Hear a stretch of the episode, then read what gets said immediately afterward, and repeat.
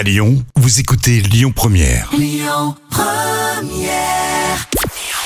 Bonjour Rémi, bonjour Jam. Comme tous les jours, on jette un œil aux audiences. France 2 était en tête hier soir avec la soirée spéciale en hommage à la reine d'Angleterre. Après l'annonce de la mort d'Elisabeth II, plusieurs chaînes ont bouleversé leur programmation, notamment M6 ou encore France 2. C'est donc la deuxième chaîne qui arrive en tête avec un peu moins de 3 millions et demi de téléspectateurs. Ça représente 17% de part d'audience. Derrière, on retrouve TF1 avec la série Vise le cœur.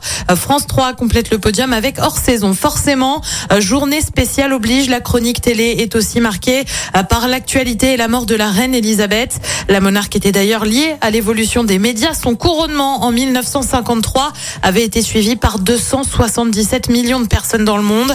Elle avait ensuite fait son premier discours télévisé en 1957, le jour de Noël. Elle rendait alors hommage à son grand-père, le roi George V. Elle a ensuite repris la parole régulièrement à la télé avant d'être le personnage principal de la série The Crown. Et puis justement, les fans de The Crown étaient franchement en colère hier et pour cause. Ils sont nombreux à avoir fait part de leur tristesse, mais surtout euh, de leur mécontentement. On vous le rappelle, hein, la série Netflix euh, parle de la monarchie britannique et notamment du règne d'Elisabeth II. Le tournage de la saison 5 devait débuter euh, prochainement, sauf que les fans ont crié au spoil avec la mort de la reine.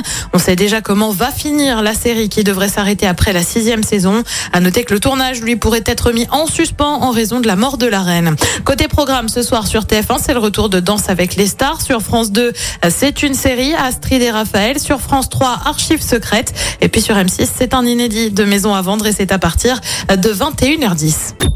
Écoutez votre radio Lyon Première en direct sur l'application Lyon Première, lyonpremière.fr et bien sûr à Lyon sur 90.2 FM et en DAB+. Lyon Première